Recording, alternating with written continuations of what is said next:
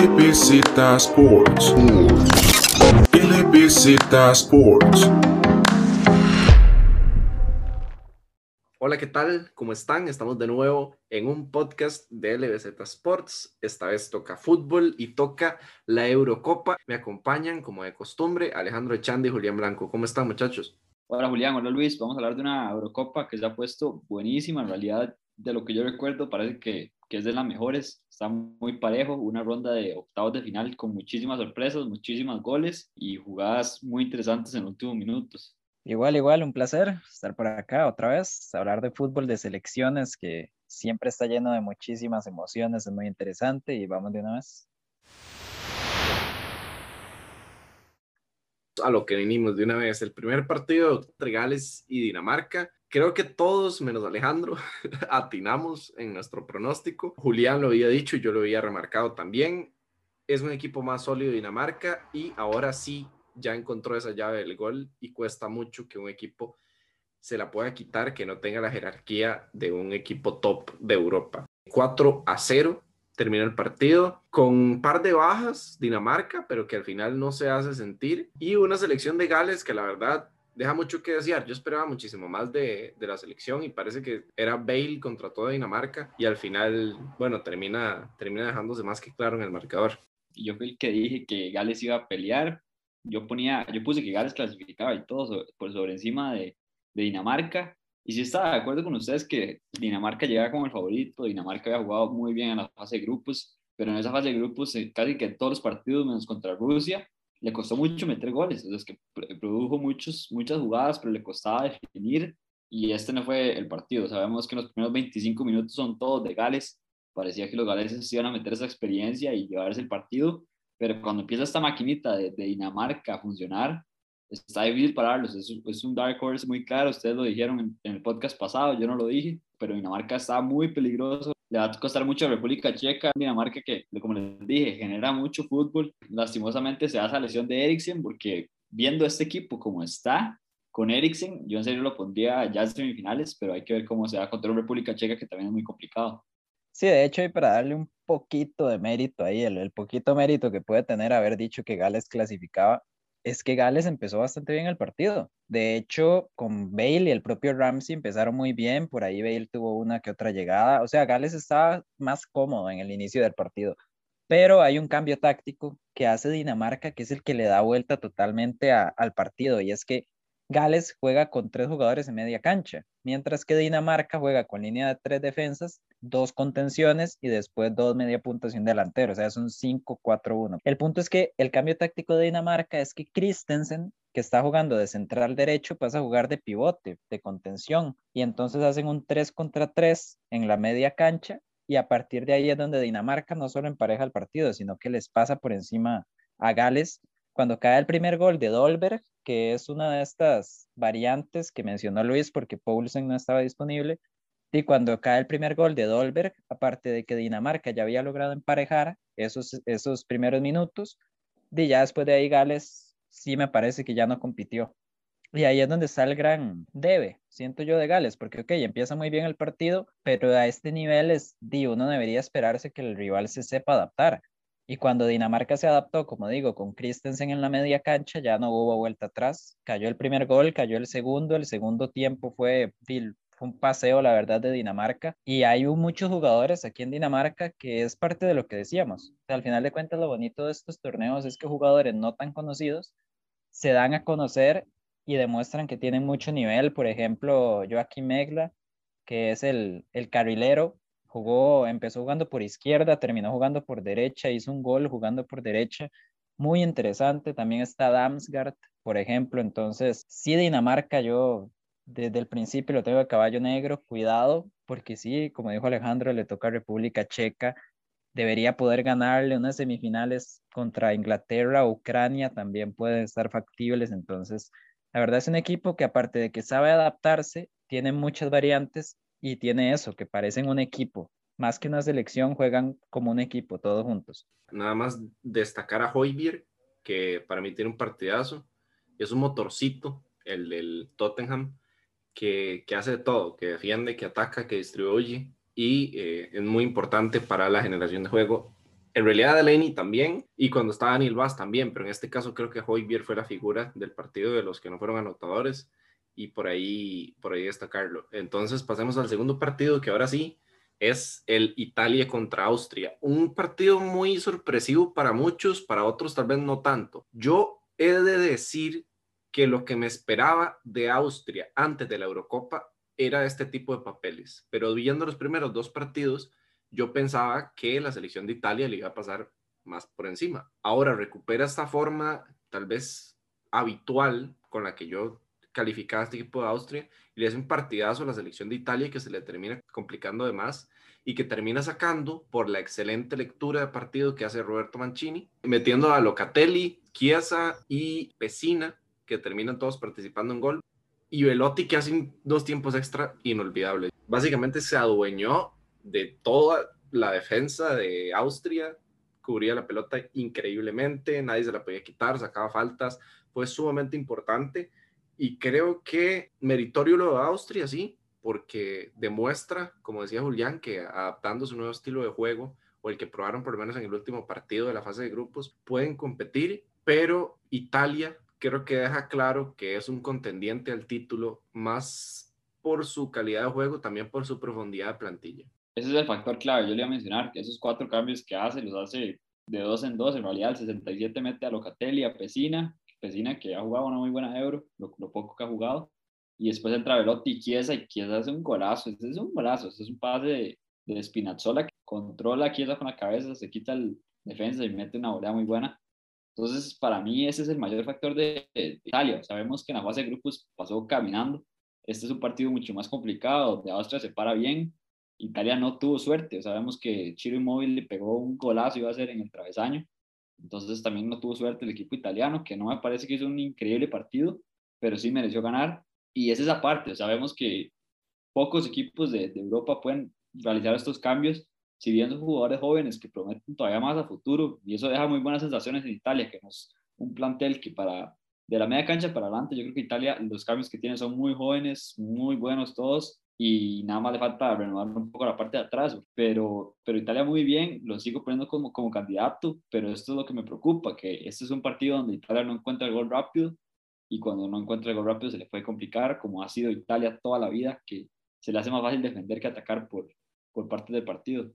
Vamos a ver, este es el partido que yo me esperaba, igual como lo dije en el último partido cuando Austria le ganó a Ucrania, era un partido muy Bundesliga, o sea, mucho de correr, correr, meterle intensidad, presión alta, presión hombre a hombre, o sea, un partido muy fútbol alemán, porque como ya sabemos, el equipo de Austria está basado totalmente en jugadores de la Bundesliga, del fútbol alemán.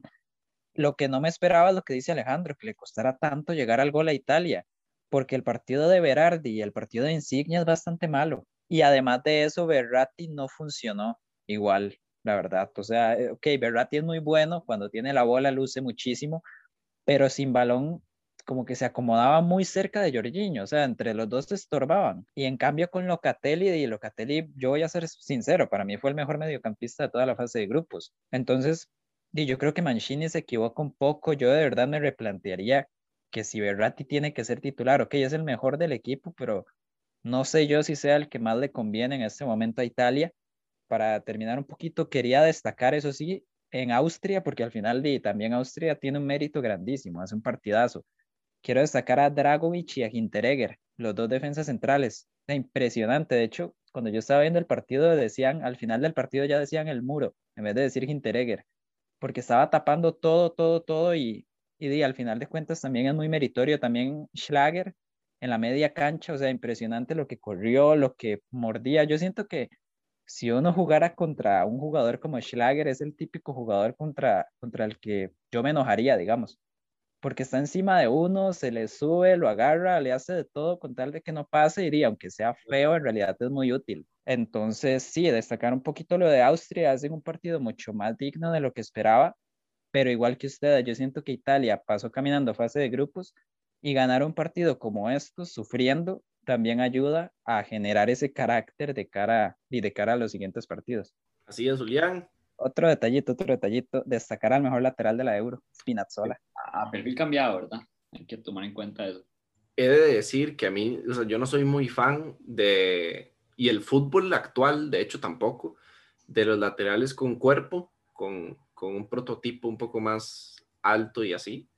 Y Spinazzola dentro de ellos es creo que es el que más destaca, por lo menos en este momento, porque con ese perfil creo que no hay ninguno muy destacado y lo hace bastante bien. Pasemos a donde se enfrentaban Holanda y República Checa. Julián y yo veníamos destacando la solidez del equipo de República Checa y que tienen un proyecto interesante basado en Slavia Praga y un par de fichas de la Premier League y demás, pero todos habíamos estado de acuerdo en que la selección de República Checa le alcanzaba para llegar ahí y contra Holanda, hasta luego.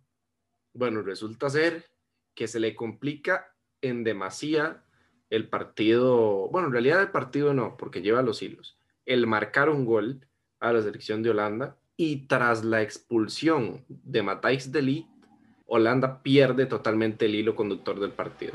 Y pierde todo en realidad, porque pierde su capacidad ofensiva, no puede generar, el equipo de República Checa los tiene encimados y al final consigue dos goles que los terminan mandando para la casa. Muy sorpresivo, sí, pero por el desarrollo del partido yo siento que tal vez no es tanta sorpresa, porque el, fútbol está premiando, creo que al equipo más ordenado de los dos. Sí, un partido donde Holanda, bueno, jugó pésimo en realidad. O sea, no hay forma que decirlo. Holanda tuvo un muy mal partido, no generó fútbol. Jugadores como Wijnaldum, que le hemos hablado, que Julián decía que fue el mejor mediocampista Locatelli de toda la fase de grupos, yo creo que Wijnaldum estaba en el top 3, o sea, se ha hecho una, el equipo de Holanda encima.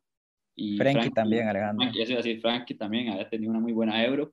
En este partido se pierden, o sea, se pierde todo el equipo de Holanda. Depay jugó pésimo, muy mal partido de Depay, que no le costó mucho producir. El jugador que va a ser, bueno, nuevo jugador del Barça. En este partido entra Malin en vez de Weghorst y Malen lo había hecho bastante bien, había conseguido dos asistencias, eh, dos asistencias en la fase de grupos, es un goleador de la liga holandesa, tiene una, se trata de llevar al portero y no lo logra, no tiene un mal partido Malen, tampoco fue que tuvo un partidazo, De Roon también se perdió mucho en, la media cancha, me parece que el mejor jugador del partido de Holanda fue Dumfries, es el jugador revelación de Holanda durante esta Euro, y una jugada de Ligt que sí marca la historia del partido, sabemos que De Ligt se cae, le mete la mano, no sé si fue tan necesario meterle la mano, no sé si el, si el jugador de República Checa iba a meter gol, él después pidió disculpas y todo, pero me parece que Frank de Boer no tuvo revulsivo para este equipo, o sea, nada más es una discusión, sí pesa en el partido, yo entiendo, pero hubiera hecho un cambio, cambio de formación y listos, que este equipo siguiera jugando, pero le costó muchísimo, el equipo de República Checa se creció y un equipo de República Checa que lo dijimos, es ordenado, cuesta meterle gol al ataque no es el mejor, o sea, vemos que tuvo opciones y no las pudo concretar. Y llega ese gol de, de Schick para, para el segundo y el primero de Holz. Le quito más mérito a Holanda de lo que no pudo hacer en el campo que lo que le doy a República Checa. Sí, le doy a República Checa lo, lo que habíamos hablado antes del orden, pero no vi como que se, se echó un partidazo tampoco al ataque.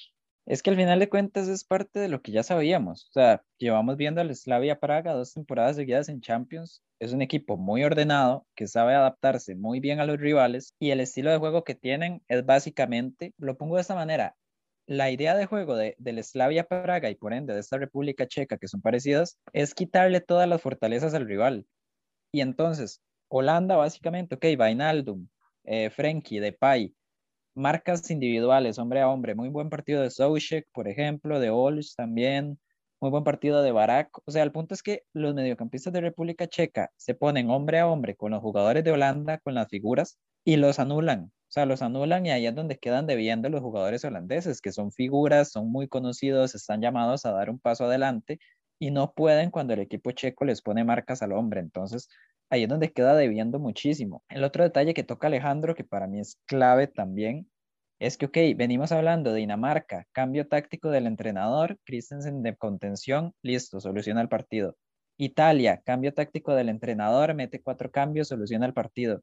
Frank de Boer, le expulsan a Delict y por poner un ejemplo, Van Aanholt, que ya Luis de hecho lo venía cuestionando antes, Van Aanholt, que juega de carrilero, no es lateral, y cuando expulsan a Delic, lo que se le ocurre a De Boer es pasar a línea de cuatro y dejarlo de, lateral. Y por ahí le estaba costando bastante a Holanda, como ya dijo Alejandro, y eso que, que República Checa no es que se destaque, especialmente por atacar. Julián, entonces... Pero, pero, o sea, perdón que me meta, pero es que Frank De Boer nunca ha sido buen ganador. Exactamente, a eso es a lo que voy. O sea, uno ve el historial de De Boer y es bastante flojo. Y además de eso, llevaba varias críticas en Holanda por el estilo de juego, la alineación que utilizaba y demás. Porque seamos sinceros, es el primer partido que de verdad ponen a prueba a Holanda.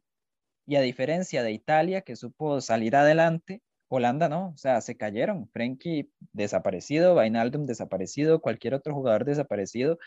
Y entonces sí, o sea, estoy, estoy de acuerdo. Ok, Holanda lo hizo terrible, República Checa lo hizo muy bien, pero al final de cuentas hizo lo que se espera que haga un equipo de esta manera y lo que todos esperamos que vaya a hacer también con Dinamarca. Como le digo, muy buen partido de los mediocampistas de República Checa porque hicieron lo que tenían que hacer, anular al rival, sobre todo Holsch, que termina participando con gol y asistencia.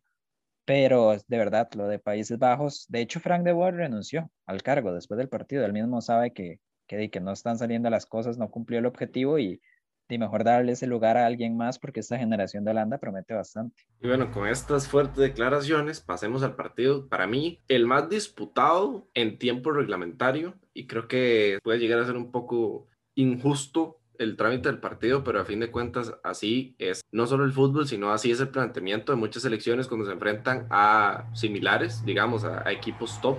En este caso, Bélgica le pasa por encima a Portugal con un solo gol encontrado ahí por una serie de rebotes y que fuera del área, el bueno de los Hazard termina clavando. Portugal lo intentó durante todo el segundo tiempo, pero ahí hay algo que achacarle a eh, Fernando Santos. Para mí tenía que haber jugado el partido Bruno Fernández. Paliña no tenía que estar jugando, la verdad, a, a, a mi parecer, porque con Renato Sánchez se le daba más libertad a Bruno Fernández. Y de hecho Renato Sánchez para mí es el mejor jugador de Portugal de los mortales en, toda la Eurocopa. Mereció pasar Portugal, pero el fútbol no es de merecimientos, no es de méritos, el fútbol es de, de lo que se entrega en la cancha y en la cancha se vio un equipo muy sólido en defensa, mientras que se vio otro con mucha capacidad ofensiva, pero que no supo plasmarla en el marcador. Juega arriba Jota, Cristiano y Bernardo, que prácticamente que le dieron los tres, todos los partidos de la Eurocopa jugaron así. Un Jota que o sea, me gustaba porque era insistente en el ataque, pero me parece que nunca se combinó bien con, con Cristiano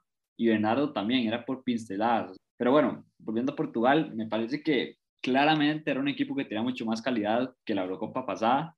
Sí es cierto que eran los campeones defensores, entonces ya tenían un poco más el ojo, pero queda como decepción Portugal. Yo no esperaba que quedara de primero del grupo de la muerte, nada, pensé que iba a quedar de segundo, probablemente tercero, como quedó. Va a un partido contra Bélgica, donde Bélgica hay que darle duro. O sea, Luis y yo estamos hablando que no me gustó para nada el partido de Bélgica. O sea, me parece que para ser uno de los pretendientes al título, que todo el mundo le echa tanta miel a Bélgica, que en serio es exagerado la miel que le echan a Bélgica. Se ha hecho un partido bastante malo, tiene nada más seis tiros, uno a Marco, que es el gol, mientras que Portugal, es verdad, sí, sin tanta puntería, tuvo 23 tiros y cuatro al Marco. O sea, le costó mucho tirar al Marco, pero sí, sí trató de generar. Bélgica prácticamente que apenas sale Kevin De Bruyne no tenía nada que hacer en el campo eh, Eden Hazard y Torgan hacen un buen partido. Ahí se la jugaron en la banda izquierda, perdiendo tiempo, generando una que otra jugada. Torgan se jala un golazo porque es un golazo. Y me parece que, que me deja malas sensaciones Bélgica en realidad. O sea, no sé cómo va a jugar contra Italia, no sé si, si va a ser el mismo planteamiento, pero me, me deja sensaciones de, de, selección pequeña este partido donde solo con un gol se, se echa para atrás, se, queda tranquilo y, prácticamente que está apuntando a, sus individualidades, que eso es lo que no me gusta cuando Bélgica se pone así, porque las jugadas producía Lukaku, llevamos a tres jugadores, no me deja buenas sensaciones Bélgica y para mí sí mereció más Portugal, por lo menos llevarlo al tiempo extra. Y viene Julián Blanco echarle miel a Bélgica. Básicamente, yo lo pongo de la siguiente forma, este partido, guardando distancias, ¿verdad? De, de, de lo que se jugaba, se me aparece muchísimo cuando Francia le ganó a Bélgica en el Mundial. Y ok, uno dice, los jugadores son demasiado buenos y Bélgica debería jugar mejor, estoy totalmente de acuerdo, de hecho lo mismo digo de Francia y lo decía incluso en el, en el Mundial, al menos en ese partido contra Bélgica, y uno dice, manda huevo, es un equipo que tiene demasiada calidad, demasiado talento como para estar haciendo estas cosas, pero al final de cuentas es lo que más los acerca a ganar. Porque, ok, Portugal hace muchísimos remates a Marco. Yo creo que, bueno, hace muchísimos remates a Marco tal vez no tantos. Si Lukaku está más acertado, porque ok, Lukaku jugó un partidazo, refrescando, digamos, Bélgica estaba tirado atrás, se la daban a Lukaku y ya con eso podían salir.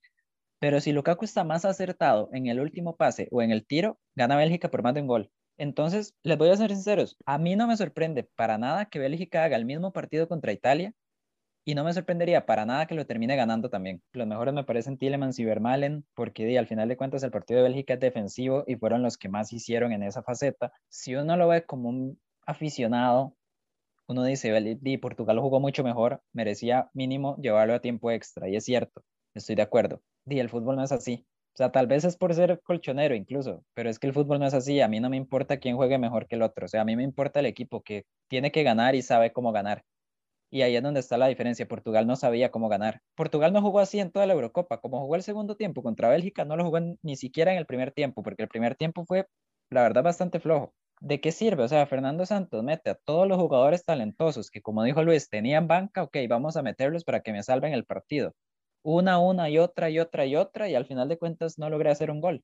Me quedé eliminado, listo, Bélgica clasifica y ahí es a donde voy. Para mí, Bélgica a base de perder esta clase de partidos también, ya sea contra Gales en 2016, contra Francia en 2018, a base de eso es que Bélgica ha aprendido a jugar estos partidos. Entonces, por eso es que yo todavía la tengo fácilmente entre mis candidatas.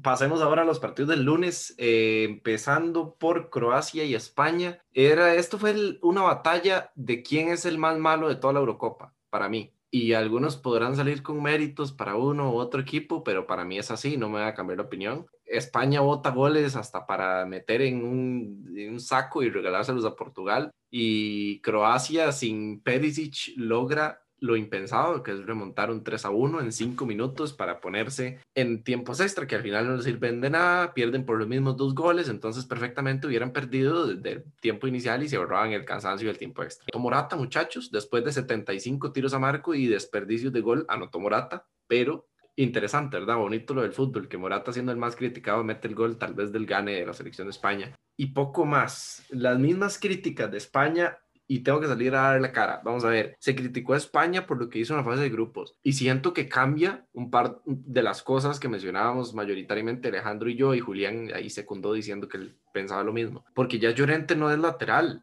ya sale Aspilicueta y Aspilicueta participa directamente en goles desde que es titular. Interesante el cambio de Jordi Alba, pero Gallá al final termina asistiendo. Entonces, vamos a ver, Luis Enrique al rato, al rato, y no es tan mal técnico como pensaba, simplemente no estaba usando las fichas como las tenía que hacer y ahora se da cuenta de que las puede usar mejor. Sigo enojado porque no pone a Tiago. ¿Qué hace Coque? Nada, y sigue jugando. Y Tiago en banca. Pedri me cerró un poco la boca porque tuvo un buen partido. Y lo de Sarabia, creo que el, el mejor de España. Va para el Fantasy una vez. Yo creo que sí. Y bueno, Ferran, que bien también. Morata mal, pero mete goles. Y Morata es este que se critica y de vez en cuando las mete. Y esto es un gol importante para la selección de España. Lo de Spilicueta, yo creo que si no lo metía, le cortaban la cabeza en España. Pedri hace un partidazo para mí en este. Es el mejor que le he visto con España. Coque para mí está jugando bien, Luis. O sea, está jugando bastante bien. Algo que resaltarle a Pedri, a Pedri es que se siente mucho más cómodo con Busquets a la par que con Rodri, digamos. Se siente, pero mucho más cómodo, mucho más suelto, mucho más eh, ubicado en la cancha un Ferran Torres que lo recupera España, que para mí eso es clave. Ferran Torres, si uno analiza la, la eliminatoria la Euro, la eliminatoria que están llevándose el Mundial, Ferran Torres era el hombre gol de España, sabe que está haciendo todo con España y ahorita mete gol y asiste en este partido, entonces recuperan por esa parte. Sarabia, que prácticamente que salió de la nada, con España no está jugando mucho, con el París menos y está jugando una Eurocopa brutal lo que está haciendo. Entonces me parece que España deja buenas sensaciones al ataque atrás no, atrás sigue sin dejar buenas sensaciones. Yo creo que es un equipo bastante flojo atrás, que sí le pueden hacer gol, pero a mí con España me deja la duda todavía. No sé el próximo partido si van a salir como este, o si van a salir uno como contra Polonia, o si van a salir como contra Suecia. O sea, hay que ver cómo está esa ofensiva de España, porque hay veces que era muy pasiva, en este partido no lo fue. Sarabia es importante por eso, porque le ha dado esa verticalidad y por eso es importante recuperar a Ferran Torres, que es lo que le traen a España y los jugadores en la banca, nada más, Oyarzábal, que ya hemos hablado en el podcast anterior, Dani Olmo, que son dos jugadores que están produciendo, que entran bastante bien, están haciendo figuras, entonces por esa parte me gustó también. Yo aquí estoy de acuerdo con Luis en que de hecho están jugando demasiado poco Tiago y Llorente para la calidad de jugadores que son, pero me parece es el mejor partido que le he visto a Pedri, la verdad, contándolo del Barcelona.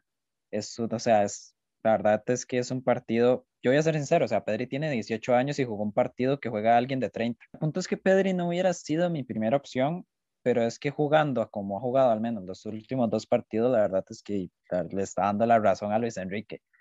Y Busquets, sí, estoy de acuerdo. No solo es que Pedri se sienta más cómodo, España se siente mucho más cómoda con Busquets que con Rodri, que tampoco sorprende a nadie. Y para mí, Coque está jugando bastante bien, así que sorry ahí con Luis. Como digo, Tiago y Llorente tienen que jugar más, aunque sea entrar de cambio, porque son jugadores también que pueden servir mucho de revulsivos.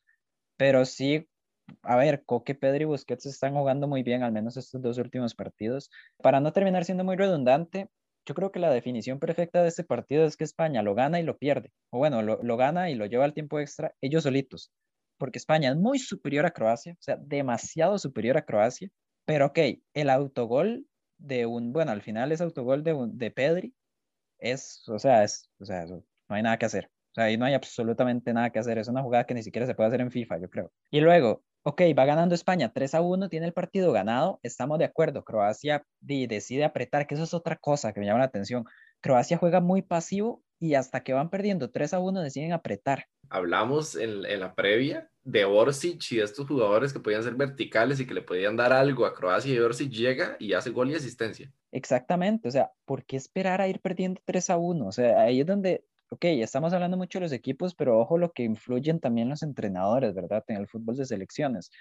Y entonces, eh, España, además de que va ganando 3-1, Croacia aprieta un poco, Modric, brutal, sea, la verdad es que Modric es legendario, es impresionante el partido que juega. Yo, de hecho, yo estaba viendo el partido en internet con cablera española y ellos mismos estaban elogiando a Modric porque, de verdad, es impresionante. Y entonces, aparte de esto, España defiende terrible, o sea, es terrible lo que defiende, le empata a Croacia y por dicha, bueno, por dicha para los españoles, ¿verdad? Y los que apoyan a, a la Roja, por dicha España vuelve a retomar el control en el tiempo extra y ahí sí cierra el partido con Modric ya fundido pero lo que digo, o sea, lo que me da la sensación aquí son dos cosas. Primero, España es capaz de jugar bien, pero es su peor en enemigo al mismo tiempo, y eso no es algo positivo en ningún caso. Y sobre todo que la defensa de España me sigue dejando muchas dudas, sobre todo cuando los goles a Morata o a Ferran o a Sarabia o a quien sea no le entren, que como les digo, ok, y en este partido hicieron goles, pero es que hacen un gol cada cinco ocasiones claras y ya contra un equipo tal vez más sólido, y les va, les va a pasar factura, me parece a mí que ese es otro punto. O sea, España se ha visto bien, pero es que no les ha tocado un rival de peso, ¿verdad? Entonces ahí es donde tengo las dudas. Sale a relucir eso de que mencionaba Julián de los técnicos europeos. Son muy conservadores, la mayoría, incluso los de los equipos grandes de Europa. Y de hecho por eso me gusta interpretar que mucho equipo latinoamericano bueno, sí, latinoamericanos su mayoría, o podemos ver a Corea del Sur como un ejemplo en la, en la Copa del Mundo anterior, termina eliminando equipos europeos porque el equipo europeo no cambia su planteamiento, aunque necesite ganar, aunque necesite empatar. En cambio, el equipo latino, el entrenador latino, son equipos que en cualquier momento le gusta cambiar la dinámica o arriesgarse a algo diferente, aunque sean entrenadores conservadores también. Entonces, por eso tal vez se ve que Suecia, que Suiza, que Serbia, etcétera, terminan cayendo en fases iniciales de, de octavos, de cuartos de final, porque hasta ahí les da por su modo de juego conservador. Pasemos, hablando de conservadores, a Didier Deschamps con Francia. Sorpresa monumental, fracaso monumental, ridículo monumental de Francia, que queda fuera contra Suiza. Francia es superior, no por mucho, pero superior pero se le escapa un partido tan fácil que yo no sé cómo explicarlo, digamos. Para mí se le vea tan simple. Y otra cosa que quiero tocar, este justamente es el partido para mí que demuestra que Kanté no puede ser balón de oro. Bueno, ustedes saben mi posición, yo estoy de acuerdo que, que Kanté no sea balón de oro, porque yo ni siquiera estuve de acuerdo cuando se dieron a Modric por encima de Cristiano, Cristiano y, y Messi. O sea, me parece que estos dos extraterrestres se lo tienen que llevar todas las épocas entonces, o sea, para mí que Canté no, no fuera, que Canté fuera balón de oro no tenía ni sentido para mí. Pero bueno, o sea, me parece que lo de, lo de Suiza, mete un gol, se pone 1-0, con un gol de cabeza, bastante sorpresivo, muy bien, Seferovic. Después tiene un, un penal que lo erra Rodríguez, que le tapa a Lloris. Y antes de eso, Francia estaba bastante mal. O sea, le costaba mucho generar juego, estaba complicado el ataque, estaba muy bien Suiza defendiendo. Rodríguez es, por lo, por lo que no saben, porque un defensa estaba cobrando penales, porque Rodríguez es buenísimo en los penales, los cobran todos los equipos que juega. Mérito Lloris es una buena tapada y desde ese momento el equipo francés cambia por completo. Sabemos que a los, que a los dos minutos, Karim Benzema mete un doblete en dos minutos y le da la vuelta al partido. O sea, ahí yo dije, sí, Suiza se fue, se iba a poner 2 a 0 y para mí ese 2 a 0 iba a ser complicadísimo para Francia remontarlo, porque Suiza estaba bastante bien defensivamente. Karim Benzema saca un golazo con un pase de Mbappé que, hace una recepción rarísima, pero se la coloca perfecto, hace un gol y después consigue el otro de cabeza, que, generado por Antoine Griezmann, que vamos a hablar más adelante seguro para ese cambio de último momento. Pero un equipo francés que resuelve, como dije, es, es típico de Francia, que resuelve apenas le meten gol o apenas necesita, resuelve fácil con sus figuras.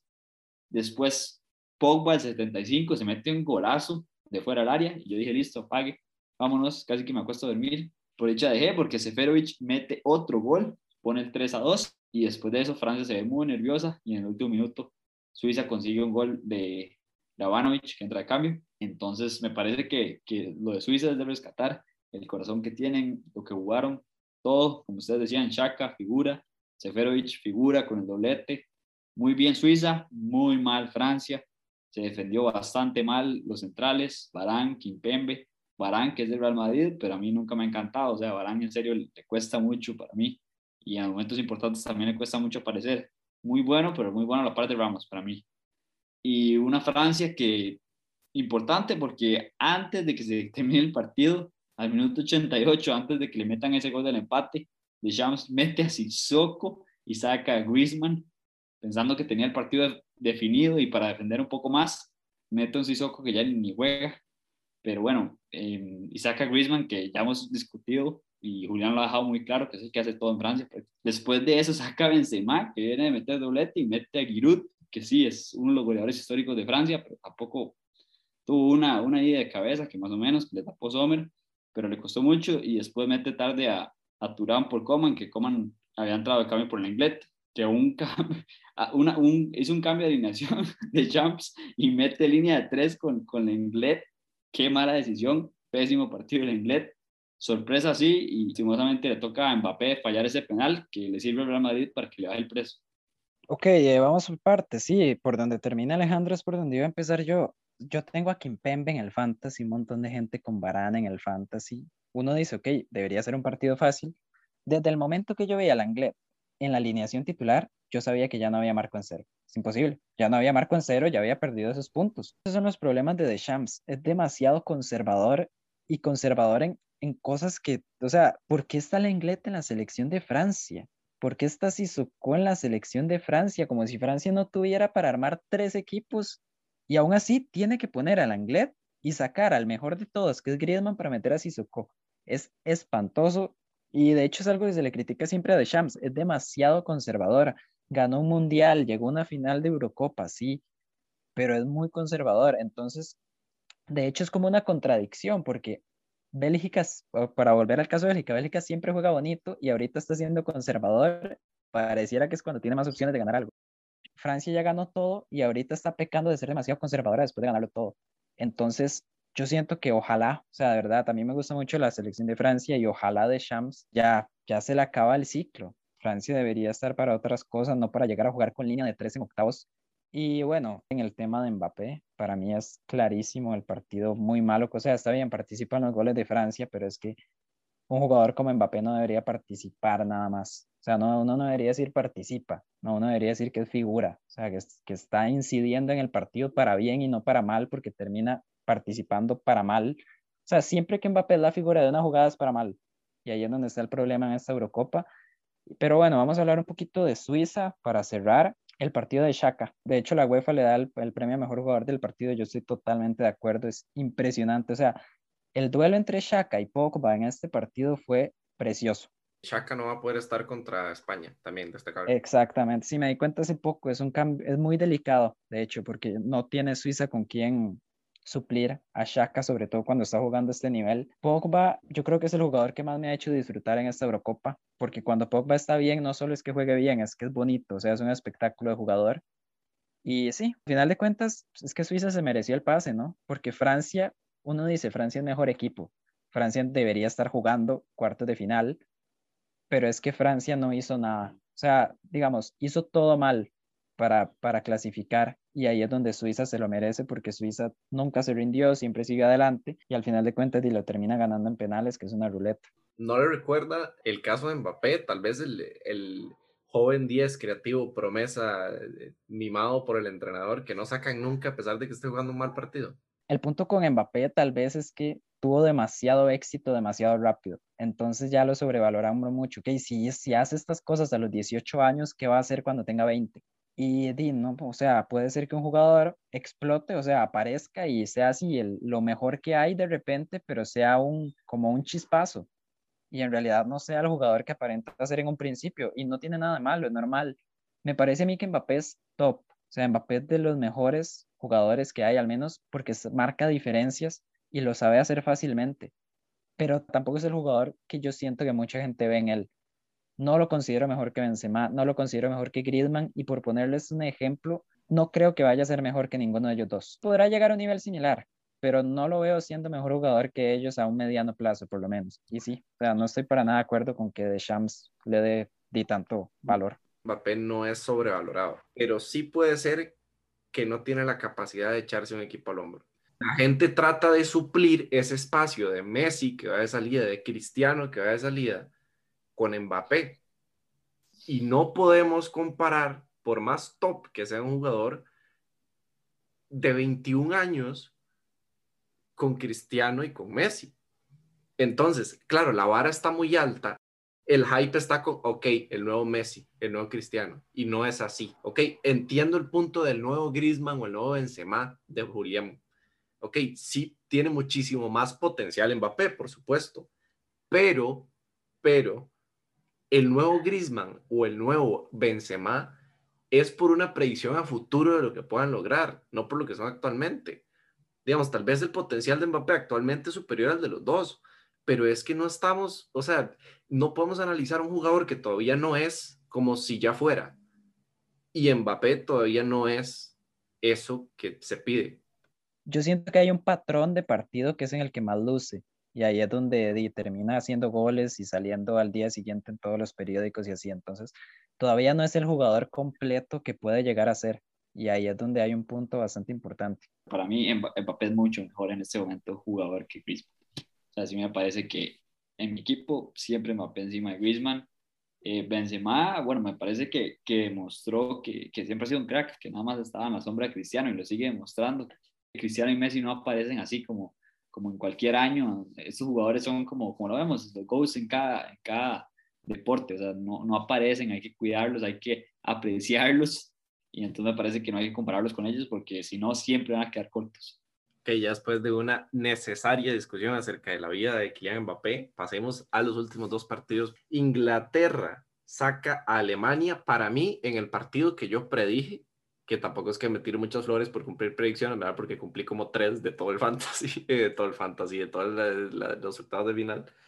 Pero al fin de cuentas es una buena lectura y básicamente que volvemos a recaer en el conservadurismo de Joaquim Law en este caso y a partir de ahí Inglaterra para mí gana el partido porque primero encuentra goles en los momentos importantes y segundo tiene una solidez defensiva que no permite que este juego por las bandas de darle la pelota a Gosens y a Kimmich para que distribuyan junto con Cross y en este caso Goretzka queda nulo, digamos, gracias al gran partido de Maguire y Stones y, y a partir de ahí Alemania no puede crear nada e Inglaterra es la que saca ventaja anotando, que vuelve al gol Harry Kane, de hecho, y Sterling que sigue enamorado con el gol.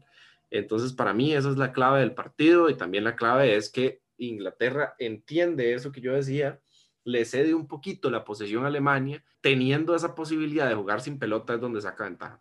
Sí, de acuerdo. O sea, me parece que es un partido muy parejo, como esperábamos todos. Eh, Alemania tuvo su ocasión con la de Müller. Me parece que era la jugada clave que ponía el 1-1 y se iban a tiempos extra. Me parece que este partido estaba muy cerrado hasta ese gol de Sterling, que es una muy buena jugada. La de Kane también es buena jugada. Y, y, sí, me parece que Inglaterra pegó cuando tuvo que pegar, pero es un partido parejo, no, no me pareció un partidazo ninguno de los dos. Pronto Inglaterra es que gana, pero no, no luce, o sea, no, no brilla, no parece que sea un equipazo y aún así va ganando sin ningún gol en contra y, y demás. Es interesante Southgate porque juega línea de tres, que no lo había hecho en la Eurocopa y lo hace exactamente para jugar hombre a hombre con Alemania porque sabe que esa es la forma de anularlos. Entonces, se critica mucho a Southgate de conservador, yo estoy de acuerdo, o sea, manda huevo que, que Mason Mount, Phil Foden, Rashford, manda huevo que Jadon Sancho jueguen minutos, se ha contado lo que juegan, pero digo, la verdad es que Inglaterra viene de un muy buen mundial y ahorita lo tiene todo de cara para ser al menos finalista en la Euro. Entonces, si los resultados llegan, como dijo Luis, la defensa está respondiendo muy bien, Pickford también está respondiendo muy bien. Y en Alemania, pues di otro fracaso, diría yo. Y, y no tanto fracaso, incluso por perder con Inglaterra, que Alemania llevaba años de no perder con Inglaterra, o sea, años, décadas en realidad. Pero no tanto por eso, sino la forma. O sea, es que si Alemania termina bastante mal, o sea, es una euro bastante decepcionante, igual que Portugal y Francia, el grupo de la muerte. El partido de Müller es espantoso, parece que falta un delantero porque Timo Werner sigue sin encontrar los goles. Usar a Kimmich de laterales es digno de, de, de, que echen a Joaquín Love. Yo creo que él mismo sabe, estoy poniendo a Kimmich de lateral y mejor digo que me retiro. Y cuestiones de estas, entonces, di, la verdad es que Alemania necesita un cambio de aires. Yo siento que los jugadores y la calidad están ahí, y lo que necesita es un nuevo cambio, ya que llegue Hansi Flick a tratar de, de recuperar esta generación alemana que calidad tiene, o sea, estoy seguro que calidad tiene, me sucede algo parecido que con Portugal, como digo, o sea, Inglaterra conservador, sin lucirse, jugando feo incluso por momentos, pero y lo que importa es ganar, como digo, y está ganando, que es lo importante, y, y sobre todo manteniendo el marco en cero. Creo, eh, no sé si leí muy bien, pero por ahí estoy viendo rumores de que Cross ya el pasito al lado, ¿verdad? Y es, es llamativo que, bueno, para muchos puede ser una pérdida, para mí sería ganancia que Cross dé un paso al lado para que Goretzka y Kimmich se adueñen desde medio campo. Eh, para mí tiene que ser así y creo que le está pasando a Alemania por lo mismo que pasó a España después del Mundial del 2010 y la Eurocopa del 2012, para mí. Sí, bastante similares, de hecho, o sea, y hay jugadores de mucho talento que no están jugando mucho. O sea, menciona a Luisa Goretzka y a Kimmich que deberían ser los titulares, pero día está un Neuhaus, por ejemplo, que y son jugadores interesantes, hay que verlos, la verdad, y, y con jugadores, qué sé yo, como Cross, Müller, tal vez no se está dando este cambio generacional. Se trata de abrir esos espacios que tal vez Hansi Flick pueda llegar a recuperar. Y el último partido de los octavos de final, que es, bueno, decirlo así, es el partido que más me gustó y esperaba que fuera de los partidos que más me gustara. Se contraponían tal vez esa gran ofensiva de Ucrania contra ese gran, gran planteamiento defensivo de la selección de Suecia pero que ambos tampoco es que son muy malos en el contrario, digamos, en el opuesto que he mencionado. Tanto Ucrania defiende bien como Suecia ataca bien. Entonces, interesante partido. Empieza mejor Suecia, después recupera Ucrania, después Suecia se pone por delante de nuevo. Pero siento que en la generalidad del partido Ucrania fue un poco mejor, supo jugar mejor con lo que tenía y apeló a sus figuras para sacar el partido. Apareció Yarmolenko, apareció Sinchenko y resolvieron el partido a la selección de Ucrania. Por el otro lado, Forsberg lo intentó, casi hace tres goles, terminó haciendo solo uno. Y yo creo que, bueno, en eso se resume, era un partido para cualquiera, se termina definiendo en el minuto 120 con un gol de, un jugador que es el primer gol que anota en, en su carrera con la selección de, de, Ucrania. Y yo nada más para agregar ahí, y me parece que sí, figura Forsberg por Suecia. Luis cantó que iba a pasar Ucrania, dijo que le gustaba mucho Ucrania para pasar, pero en Fantasy puso todo Suecia. Entonces un poco contradictorio por esa parte, pero Forsberg, el mago de Suecia, se tiró una muy buena euro con goles y todo. Y del otro lado ya vimos que Yarmolenko es el que tiene la llave de Ucrania y es el jugador para ver en estos eh, cuartos de final. Yo sí siento que Suecia fue un poquito mejor, pero di, no le entraron los goles a Forsberg sobre todo y en el tiempo extra sí estoy totalmente de acuerdo que Ucrania lo mereció en realidad, sobre todo Sinchenko, que sí, el partido de Sinchenko es impresionante. Ucrania es un equipo muy divertido de ver, eso sí hay que darle todo el mérito, o sea, es un equipo muy entretenido. Shevchenko además tiene mucho carisma, o sea, es un entrenador que uno quiere que le vaya bien. Y pues eso, o sea, básicamente es un equipo con muchísimo talento de media cancha para adelante que puede causarle un susto a cualquiera. En este caso, y hay que ver esa delantera cómo va contra la defensa inglesa, que como ya dije, lo ha estado haciendo muy bien. Y eso sí, el debe de esta Ucrania, que tal vez no le pasa tanta factura contra Suecia, pero que sí le puede pasar factura a la defensa. Entonces, ahí lo dejamos. De hecho, recordemos que Ucrania hace no mucho fue campeona del Mundial Sub-20. Entonces quiere decir que hay una generación por ahí que, que hay que tenerle ojo en estos próximos años. Ya esto puede ser el primer indicio de que hay bastante de Ucrania por delante. Pero bueno, al menos por ahora, muy a gusto con la Eurocopa que están haciendo y hay que ver hasta dónde llegan o cómo es ese partido contra Inglaterra, que son dos estilos bastante opuestos, siento yo. Ok, y así termina la parte de análisis de los octavos de final. Pasemos a pronosticar lo que va a suceder en los cuartos. Voy rapidito, puntual a lo que vinimos. Inglaterra-Ucrania, para mí va a ganar Inglaterra por las dos cosas que mencioné. La solidez defensiva de Inglaterra va a poder contener a Ucrania y la defensa de Ucrania no la veo capaz de aguantar al menos un cero o incluso tan solo un gol en contra, entonces le doy el pase a Inglaterra. Dinamarca le va a ganar a República Checa. No veo a Dinamarca perdiendo contra un equipo que no sea de los favoritos, si lo queremos decir así. Sobre todo que Dinamarca sí tiene variantes, no tanto como Holanda, por más que República Checa vaya a ser un partido incómodo, que es lo que esperamos. Italia-Bélgica, de ahí sale el campeón. Al menos en lo que he visto en estos cuatro partidos, para mí de ahí va a salir el campeón. Se lo voy a dar a Bélgica. Eh, por lo mismo, no siento, no veo por qué Italia tiene mejor ataque que Portugal eh, se terminó notando, de hecho, contra Austria. O sea, el problema es que Italia, ok, tiene a Chiesa, tiene jugadores en el banquillo, pero Italia no es que necesariamente se le facilite hacer goles. Y en cambio a Bélgica está bien por individualidades y lo que quieran, pero se le facilita hacer goles. Eso sí, hay que estar atentos de si juega De Bruyne o Hazard. En realidad, yo siento que con la baja de alguno de los dos, todavía es bastante manejable, ya sin los dos, pues sí, ok, probablemente jueguen Mertens y Carrasco, que son de mucha calidad, pero bueno, eh, igual de todas formas yo pongo favorita a Bélgica también, y España contra Suiza, eh, España, para mí, va a ser un partido muy similar al de Croacia, o sea, yo espero de hecho el mismo partido y espero un desenlace muy similar. España dominando, España complicándose sola también, pero al final clasificando semifinales. Voy yo. Eh, Inglaterra le gana a Ucrania y va a ser desgarrador ver a los jugadores ucranianos en su primera fase final de Eurocopa quedarse fuera de las semifinales. Luego Dinamarca va a pasar. Con Italia y Bélgica va a pasar Italia. Julián dijo que no ve a Italia atacando como Portugal, efectivamente. Yo tampoco veo a Portugal defendiendo como Italia. Y eso no va a permitir. Si, si Bélgica solo le hizo un gol a Portugal, y fue un rebote fuera del área, a Italia no le va a hacer ninguno. Y si le hace uno, Italia puede contrarrestar eso, porque Bélgica va a ser el equipo que lleve la batuta del partido. Y por el otro lado, la última eliminatoria, Suiza-España. Eso está horrible. Depende mucho de quiénes sean los defensas centrales de España. Para mí pasa Suiza.